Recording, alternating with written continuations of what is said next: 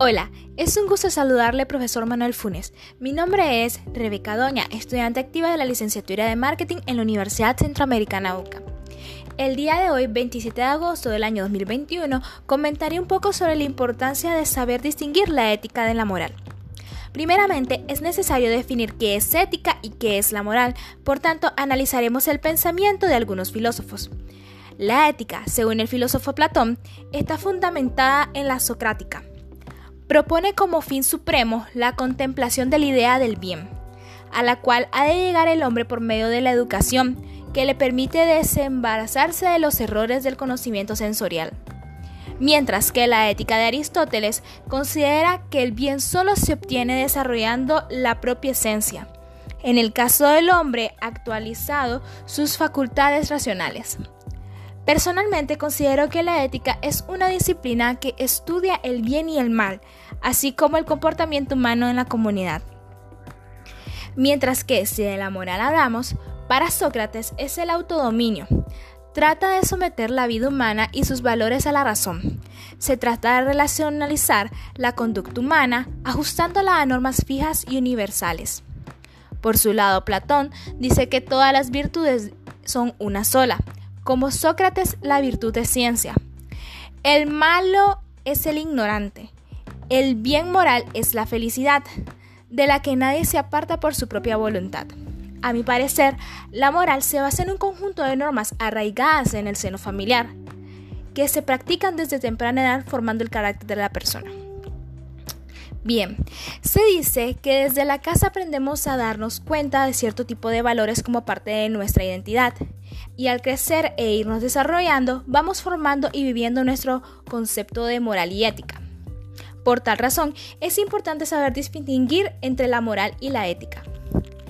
P.F. Stawson, en su clásico artículo Moralidad social e ideal individual, distingue entre moral, que es la esfera de observancia de reglas que posibilitan la existencia de una sociedad, y ética, que se refiere a esfera de los ideales individuales de la vida, la región de lo ético. Para Stawson, la región de lo ético es la región donde conviven diversos ideales individuales de la vida que suelen ser incompatibles entre sí, es decir, donde viven las distintas perspectivas de los individuos que tienen en la vida, sus distintas verdades, sin que haya una sola verdad única y válida para todos. Mientras que la región de la moral, por el contrario, es el marco básico, constituido por las reglas, que posibilita una vida social cooperativa y mutuamente benéfica, y que posibilita a su vez los ideales individuales de la vida. Por su lado, Helge pensaba que es perfectamente posible que se estipule el uso de los términos en un sentido contrario, que lo ético se refiere a lo colectivo, mientras que la moral remita al plano individual. Personalmente considero que es fundamental saber diferenciarlas, pues de esta manera es posible estar seguros de lo que es que se nos, que se nos han impuesto como parte de nuestro carácter, es decir, lo que hemos tenido oportunidad de abordar voluntariamente, puesto que hemos crecido con ello. Y lo que hemos reflexionado verdaderamente, adoptado por voluntad propia y conciencia para ser mejores personas. Ya que la ética está relacionada con el estudio de los valores morales que guían el comportamiento humano en la sociedad, y la moral son las costumbres, las normas y tabúes establecidos por la sociedad, es claro que forman parte de nuestro día a día y por consiguiente ambas son indispensables para nuestra vida de la moral. En mi caso, en mi carrera que es el marketing, existe aquello que llamamos la ética profesional, que se entiende como el conjunto de normas y valores que regulan y mejoran el desarrollo de las actividades que se llevan a cabo por el profesional fomentando las buenas prácticas laborales, así como su correcto accionar y desempeño en cada una de sus funciones donde claramente la moral forma parte de ellos de igual manera. Los profesionales de marketing enfrentan un sinnúmero de problemas morales y éticos, puesto que para beneficio de los interesados han creado publicidad que engaña al público, al que se dirige generando desconfianza entre su target. Por tanto, podemos concluir que sin una visión moral y ética con normal que dirija el correcto actuar, no será posible identificar aquellas conductas que están provocando daños tanto al profesional, a sus clientes, colaboradores, proveedores y a su empresa y a la sociedad.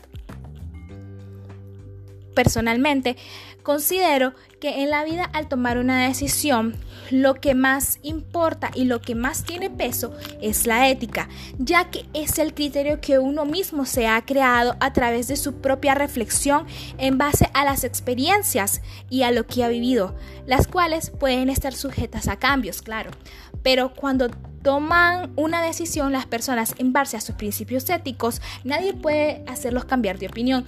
Eso es lo que me pasa a mí, ya que si yo creo que algo no es correcto en base a mis valores éticos, no lo haré.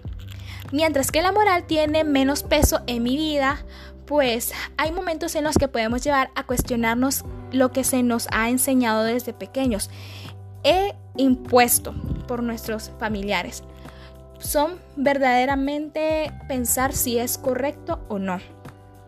Un ejemplo claro, claro es la situación actual en el, con el país con respecto a la pandemia. Muchas personas ya no les importa o ya no les toman importancia, pues creen que el virus ya no tiene el mismo efecto grave, por lo que salen a discotecas, a fiestas sin protección, como que si el virus ya no existiera. Pero según mi criterio ético, yo siento que lo correcto es quedarme en casa para proteger mi integridad física y de los que me rodean. Para finalizar, daré ejemplos donde la moral y la ética se relacionan y otros donde éstas se contradicen. Primeramente, si hablamos de la crisis sociopolítica en la que vive el país, el país, un ejemplo claro donde la moral y la ética tuvieron relación fue cuando los dueños del grupo Pelas aceptaron que las personas que estaban siendo heridas por los que apoyaban al régimen recibieran atención médica en sus hospitales, ya que el gobierno no les permitía ingresar a los hospitales públicos. En ese momento ellos defendieron sus creencias y valores inculcados en el seno familiar y cumplieron con, con su ética, tanto profesional como personal al apoyar al pueblo cuando se necesitaba. Sin importar lo que pasara de manera externa, ellos protegieron su pensar y mantuvieron su postura. Por otro lado, también existen momentos donde la moral y la ética se contradicen. En cuanto a aquellos que defienden al régimen sin importar el daño que haga al país, pues ellos defienden su moral y sus creencias, todo lo que se les ha inculcado desde, que crecieron porque es lo único que ellos conocen, es todo lo que se les ha enseñado desde niños por sus padres de generación en generación, pero su actuar no es nada ético ya que defienden actos muchas veces inhumanos que la dictadura comete contra su mismo pueblo. Y aquellos que crecieron bajo esas enseñanzas lo defienden sin importar lo que suceda. Para finalizar, de muchas gracias por la atención puesta a mi diserción. Muchas gracias por su atención y su tiempo. Con esto me despido.